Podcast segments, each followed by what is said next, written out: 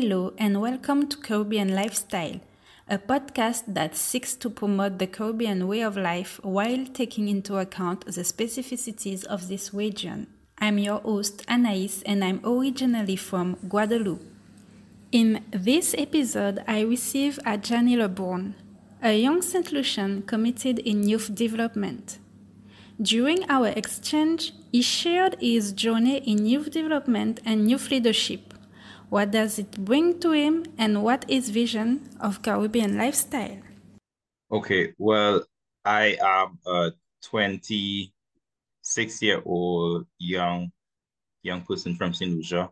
Um, I consider myself a youth with a passion for youth development, working to strengthen leadership in St. Lucia. Um, and someone who is quite laid back. I, I love sports. I love um, going on adventures. I love spending quality time with friends and family. Um, and I, I really love spending time with young people. I think youth have a lot of potential. Um, I, through my own story, which I guess I will share sometime during this podcast, um, I've been able to see how by giving a young person a chance, they are able to achieve great things and they are also able to give back to their um, to their country and to their communities. Um, can you tell us how your journey as a youth in youth commitment start, where it come from, if it comes from, for instance, your family or something else, how it start? Because I'm really intrigued to know how at your age, well, you still it you still committed in it. Okay. Well, thanks for that question. Um, I grew up in so I'm from a community, the community of Micoud, which is a southeastern community in St. Lucia, coastal community, um, largely fishing village, um, and rural. Uh, and I was raised in the Seventh Day Adventist Church. So at the SDA Church, um, my parents got us, that is me and my siblings, into a lot of um, church-related activities. So, for example, we uh, were members of the uh, the church's uniform groups, Pathfinder, Adventure, Master Guide clubs. Um, we also took part in like, like leading services. Uh, at some point, we uh, formed a, a singing group. Um, so that I think at that stage, I got a bit more of an interest for working with groups, working with people. Uh, and from there, um, of course, I attended this Gifford Comprehensive Secondary School, where most of my schooling actually was not within like youth groups, youth movements. So, you know, every secondary school, every um, high school has like extracurricular activities like clubs, um, groups, movements, that sort of thing. But I was really spending my time on a camp, like really cooling out with friends. Um, I did sports, so I played cricket for um, at secondary school. Um, I did track and field, but I was not within like a formal youth club or organization. So funny enough, when I got to fourth form, that is the form before you graduate, uh, I was invited to attend this leadership camp during summertime. And I, I never was interested in it. In fact, if my mom gives a story, she will say how I really, I just didn't want to register for that camp. So I was really angry that she actually registered me on behalf of myself without my consent.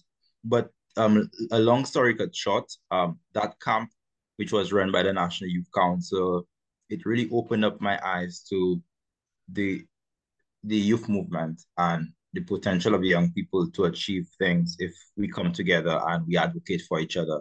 And that shifted my interests. Uh, I became a member of the Student Council. Then I was elected onto the National Students Council for about three years. I moved on to the National Youth Council where I served as, as, as interim president and second vice president.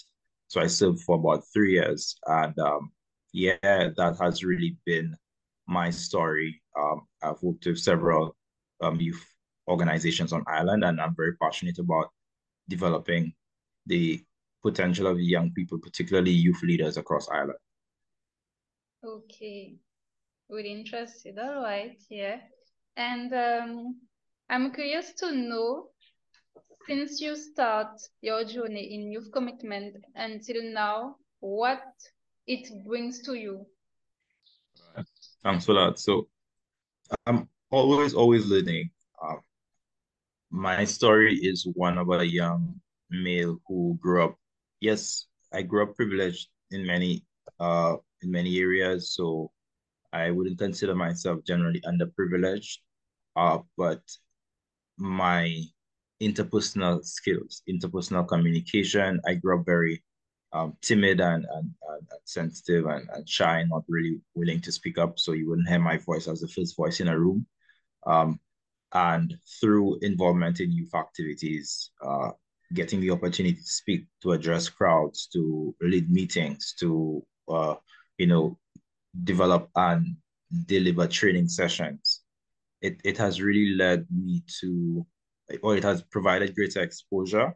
So, I mean, meeting young people, not just on island, but youth for regional and international organizations, having the opportunity to travel to see different cultures and to experience different ways of life, you know, that has given me a lot more, like a broader understanding of the work that I do. And it's important for young people to see that as well, because many times youth are doing, we're doing, there are young people doing great work at the community level, but they get demotivated because they feel that there's not a wider support system around them. So it's really that just them doing it on their own. Um, but when you see that your work can impact youth in St. Lucia and beyond, even internationally, then it adds greater meaning and value to what you're doing. Um, but also for me, it's really about understanding self. Um, and through involvement in youth organizations and youth development, I think you get a better appreciation of who you are. Um, because as you go through, you you you're challenged with many things. Uh, you you find yourself in spaces where you have to really stand up for what you believe in. Um, if you are to be success, successful, and that has helped me just become a bit more confident in what I believe and um, what I would like to achieve. Um, and but also there's greater value seeing how your work is influencing how another young person views life. So many times I think youth with the pressures that um, the pressures that youth are faced with, uh, economic pressures, uh, social pressures within society and community, um, emotional pressures of that of self-confidence and self-awareness. Um, when you see that, let's say you deliver training sessions to youth and they, their confidence is built, um, and you see them becoming leaders and leading their own spaces, then you see yourself through them, you know, and that gives you a greater value and appreciation for it. And, and that is one of the things that keeps me going. Well, sometimes we say that in our society, we put on a high stage, I will say it like this, extrovert person, because they are the kind of person that can talk easily to people, but introvert has some power too because well i identify myself as an introvert too. Even if i really work on how to talk with people go to people and talk which is not easy. But i mean we are the kind of person you will just observe and when you observe you can learn things or you can catch things that extrovert cannot see so well, it's a complimentary. I will say it like this. Yeah, no, I totally agree with that. I saw also that you win a prize in 2017, the Queen's Young Leaders Award, and you had the chance, I would say the opportunity, not the chance, to meet the Queen of England.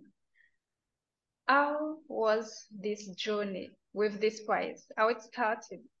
Right. And thanks for yeah, thanks for bringing that up because it, it really takes me back to a time when I I don't know. You see, it goes back to what I said earlier. Like you do work and you love what you do. But when it becomes recognized by people you never expected to have recognized it, then it, it just makes you feel a lot more motivated to keep going. So this is another funny story that I um, as a member of the student council, I was invited to uh, Prince Harry was on island doing a talk. Um, and, and I was invited to sort of like a youth engagement with him at Pigeon Island in St. Lucia.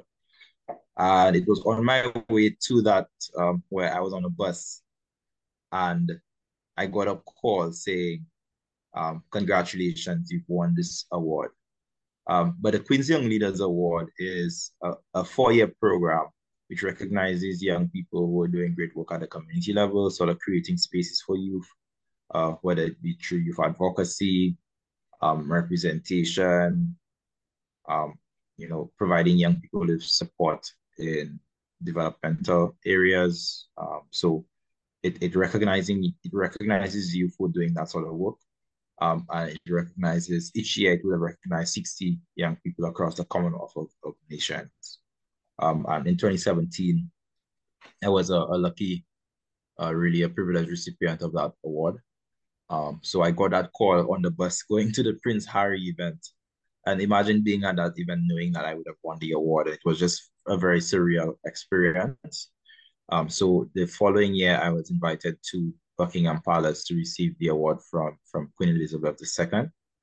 Um, and I was also enrolled into a leadership program, which taught us a lot about leadership and working in teams. So I mean, I was very nervous receiving that award because it's like you're just hoping everything goes well. So that opportunity to really um, have just a short conversation um, with the Queen to talk about the work that I'm doing, um, it, it meant a lot, not just for me, but for young people on island to show that, you know, as a young person, there's a bigger picture. And it makes sense that we keep going and we keep doing what we love to do. How do you feel when you receive this prize? You said, okay, it's a way, it was a way for you to show to other person, other young person that we can go on a great stage and we can do great things. But personally for you, what did you feel when you win this prize? I felt, yeah, no, I just felt very humbled.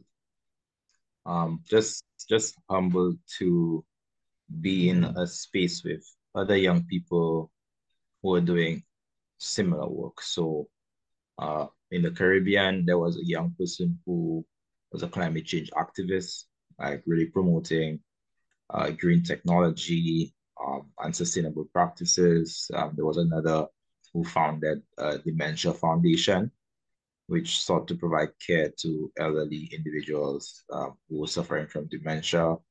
Um, so that's in the Caribbean. So we had people in um, in Australia working with the children, providing foster care for children, um, and providing spaces, uh, sort of like male support groups. So across the Commonwealth, there were just so many young people doing great work from technology to working with young girls um, and to student movement, uh, youth development across several lines. So I was really, really um, privileged and I, I just honored to be in that space and uh, yeah, to come back on island and continue the work. I would like to know what are the leaders that inspire you and if you have Caribbean leaders that inspire you too, and why? Okay. Caribbean leaders that inspire me. So I would say if we're thinking, all right, in my area of interest, Marcus Garvey, I would say the Caribbean leader um, who inspires me, uh, really championing the uh, the Black rights uh, and African heritage movements, uh, encouraging Caribbean people to view themselves not as separate from the motherland, which is Africa. Um, and, and I am really, really passionate about Africanism, Pan Africanism. Uh, so he inspires me because he's a representation of what Black people can do if we kind of stick together and support each other. Um, other leaders, I would say uh, Malcolm X.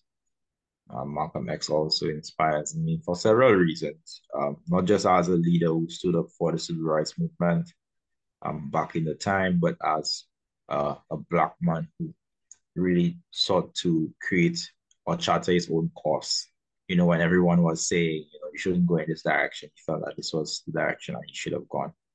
Um, and I believe that it created a path for other individuals following him to really um, think deeply about who they are within the American cultural context and um, how Black people really need to forge a path for themselves. Um, I would say locally in St. Lucia, um, leaders that inspire me. Well, I think St. Lucian leaders, um, Derek Walcott, Sir Arthur Lewis, definitely, um, as our two Nobel laureates. Um, there, um, Sir Arthur Lewis particularly for me because um, as uh, a St. Lucian, uh, the achievements that he would have made within outside of St. Lucia as the first black um, chancellor of um, what what university was that of London School of I believe he was uh, the first black lecturer at the London School of Economics. Yes. Um, and he was the first, I believe, vice chancellor of Princeton University in the U.S. Uh, um, Sir Arthur Lewis definitely, and um, right now I'm very privileged to also um, be on the board of the Sir Arthur Lewis Community College, um, which gives me another opportunity to sort of influence education and the trajectory of young people within the education sector. Um, Derek Walcott, of course. So I would say those are four leaders that, that truly inspire me um, and I, I look up to in different ways. Well, um, my other question, still about Caribbean, as we start, how you will define your Caribbean identity? Because you talk about the leaders that help you to build yourself. So I'm curious to know how you can define your Caribbean identity. Yeah, that's a very good question. it's not a, something we get to think about often. Um, yes. I, I I feel my Caribbean identity is defined by my understanding that um, West Indian heritage is is not separate and apart from African heritage. That the more African we view ourselves, the more we appreciate where we are at and, and what took us to where we are. Um, I believe my Caribbean identity is also not separate from a regional identity. So I'm St. Lucian, but I don't feel that um, I should be treated differently or that um, St. Lucians are above other other Caribbean territories. That we are all one one one Caribbean. Um, we are one movement. Um, but that we also, because we are one movement, we must be willing to have difficult conversations about who we are. Um, and it goes back to the, I would say it, it it's a it's tied a lot to our quality of governance, how we lead ourselves, how we lead each other, how we treat our people, how we speak to each other. Um, and I believe a lot of my Caribbean identity is in recognizing and being very critical of self so I believe in the more critical you are of self, is the more you ask yourself the difficult questions, is the more you're able to understand yourself um, and, and, and, and, and defend who you are in different cultures, among different cultures, among different people. Because if we do not know ourselves, like Marcus Garvey says, the people without um, a knowledge of culture is like a tree without roots. Um, so people without that appreciation of self and who they are um, is, is, is really like a tree without any firm foundation. Okay. The reason why I ask you this question is because I realized that depending on where you come from in the Caribbean, we don't have the same perspective of our identity. Well, I think for the English speaking Caribbean countries, maybe all of them have the same or a closer perspective. I will not say the same, but a closer one. And sometimes I will take my example because I come from the French Caribbean countries, well, islands. And when I talk with, for instance, a Dominican or a Russian, I realize that we don't have the same basis of our culture. We don't have the same way to think. we don't have the same way to define our identity. So it's really interesting to know uh, how you see yours. And from what you said, I can say that, yeah, we have some roots in common, like our African origins, which is not only African, because we are so we have so many mix. Yeah, like you're saying, we have a mixture. There's a mixture of cultures, uh, ethnicities. Um, mm-hmm. yeah, but yeah. you're so right. Like growing up, um, you know, going through the secondary school, the formal school system from primary to secondary school, we don't like I. I am not uh socialized to look at you and see you as like you know, I, I it's like when I see you or when we engage, I know that you're from Guadeloupe, right? So it's like I deal with you as a Guadeloupean. Or is that how you say Guadeloupe? Guadeloupean. Guadeloupean, right? yes. so I see you as a Guadeloupean, right? Mm-hmm. Um, and it's like there's that barrier between, you know, I'm Saint Lucian and you're Guadeloupean. Um, but probably if at the earlier stages of our socialization, we like like movement was easier. Like we would just feel like there's nothing separating us from knowing each other. You know, I would love to learn your French. You'd love to learn my English or my Creole. And you know, that's that's the that's the value I think of like understanding Caribbean identity. Like we are one of the same. Um, even if we're from different, you know, histories and and and well same history i would say but different yeah. um, experiences. In your opinion what is caribbean way of life? It's the signature question of this podcast. Okay let me take some time to think about that. Yeah. caribbean way of life. Or well, caribbean first, lifestyle. Caribbean lifestyle okay. So I, I guess the first thing i could say is that there's certainly nothing like a Caribbean person. There's there's nothing that parallels a Caribbean person. We are set apart in very distinct ways. Um, I think the Caribbean lifestyle is a kind of laid back, um, free. Like there's a freeness to being in a region that is separate from like a continent, where we're all surrounded by water. Uh, it's like we all have to know each other because our islands are are not massive. So it's like we have no choice but to know each other. um, so that's like we are sociable, we are free. I believe we are kind, we are nice people. Um, and we love, I think we love enjoyment. We love to have fun. So our music, Caribbean music, the upbeat nature of our music, that is like a party atmosphere. We love to party. We love to, to, to, to, you know, to chill and to go out and, and, and have a good time.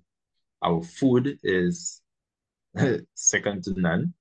Um, I believe our food is set apart in terms of the way we season our foods, um, the variety of foods that are on display, our dress.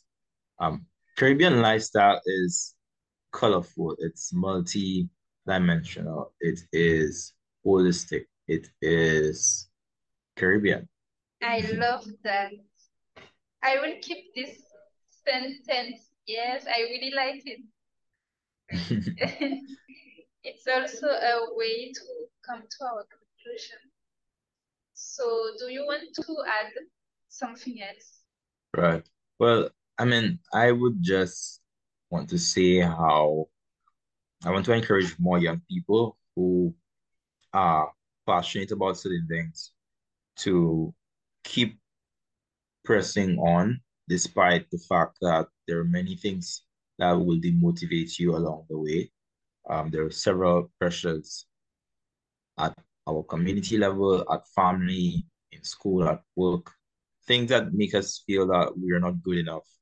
Um, and even between generations, you know, older people seeing a young person chatting their course, very likely sometimes to to to kind of cut your wings to to to make it seem that you don't deserve what you're doing or or, or what you believe in, um, or you don't know exactly what you're doing. So I want to encourage young people to keep pressing forward, um, to also find young people who believe in, in what you're doing, um, but also youth who understand and share similar interests with you. Uh, because I believe the more we spend time among people who see us and understand us and share our values, is the greater uh, we can draw from each other, learn from each other, um, strengthen each other. And the Bible says, as iron sharpens iron. So we must be able to stick together, learn from each other, um, and, and feel com- com- comfortable just um, feeling, you know, being going through difficult experiences, learning what works, what doesn't work, adjusting and building from there. I believe as long as we view life as uh, a journey, a series of ups and downs, um, I believe the more prepared we will be to stick together, um, but also to learn from from our challenges and to become better people. Thank you for accepting my invitation. No problem. It was a pleasure. It was a pleasure being here. If you liked this episode or got curious, you can share it with your relatives. I also invite you to rate it and leave a comment on the platform where you listen to your podcasts. Or give your opinion on the Instagram account at caribbean.lifestyle.podcast. Thank you for your listening and stay tuned for more episodes.